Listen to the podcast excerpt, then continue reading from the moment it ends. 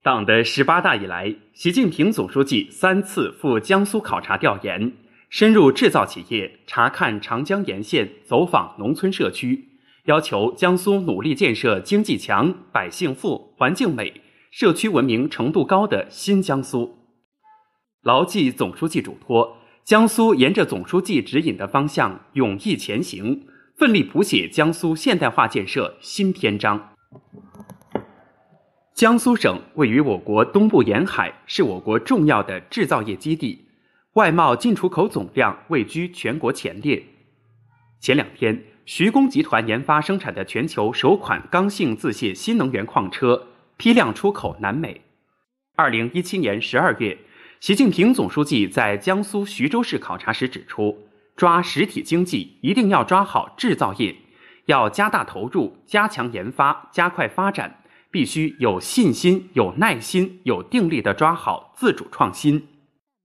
牢记总书记嘱托，江苏努力探索创新发展的好模式、好经验，相继建成国家重大科技基础设施、国家技术创新中心、国家制造业创新中心。截至二零二一年，江苏高新技术企业累计超过三点七万家，是二零二一年的七倍多。地区生产总值迈上十一万亿新台阶，高质量发展、高水平开放。二零一四年十二月，习近平总书记在江苏考察时强调，要增强出口竞争力，增创开放型经济新优势，拓展对内对外开放新空间。总书记的讲话为江苏构筑高水平对外开放新高地指明了方向。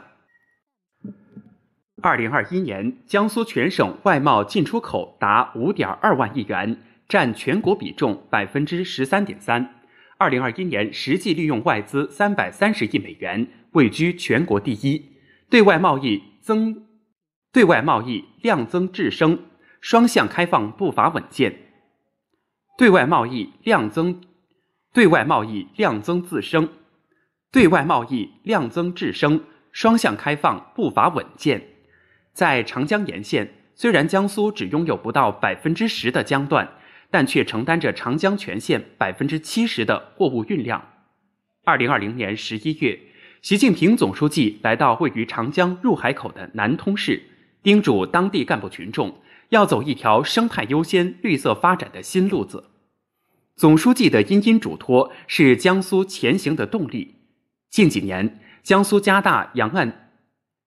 江苏加大沿江岸线。近几年，江苏加大阳间。近几年，江苏加大沿江岸线整治和生态修复力度，实施长江水域进补退补，构筑生态绿色廊道。七十二点六公里的沿江生产岸线全部退出，化工企业减少四千四百多家。长江大保护提升了江苏省高质量发展的含绿量、含金量。长江贯通东西，运河沟通南北，万里长江与千里运河在江苏扬州交汇。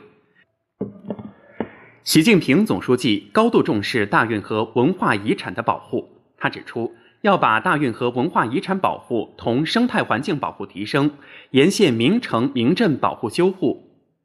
沿线名城名镇保护修复、文化旅游融合发展、运河航运转型提升统一起来，为大运河沿线区域经济社会发展、人民生活改善创造有利条件。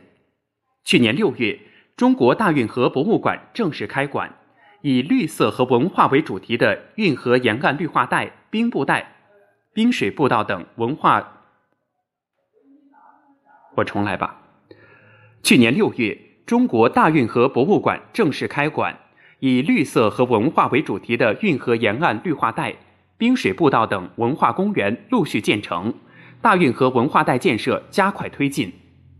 发展依靠人民，发展为了人民，发展成果由人民共享。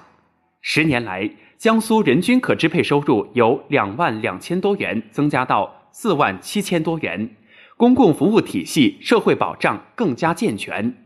如今，总书记为江苏擘画的经济强、百姓富、环境美、社会文明程度高的美好蓝图，正在一步步变为现实。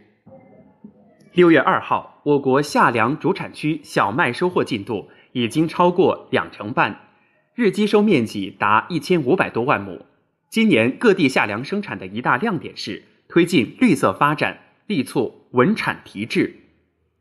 今天的小麦机收进度显示，目前四川麦收基本结束，湖北麦收扫尾，安徽麦收过四成，河南过三成半，江苏过一成半。陕西近一成，山东今天大面积开镰。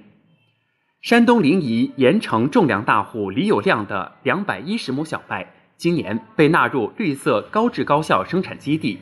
虽然经历了晚播、后期干旱等不利因素影响，但仍实现高产。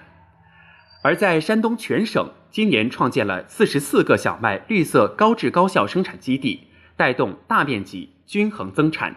预计六千零三万亩小麦总产比去年持平略增。今年，今年中央财政专项安排八亿元资金，支持开展小麦绿色高质高效行动。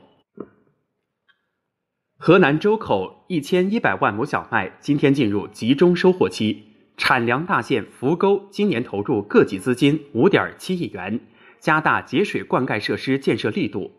种粮大户戴建利的一千五百亩小麦就在项目区内，节水灌溉设施帮他浇地少用了一半水，而产量并不低。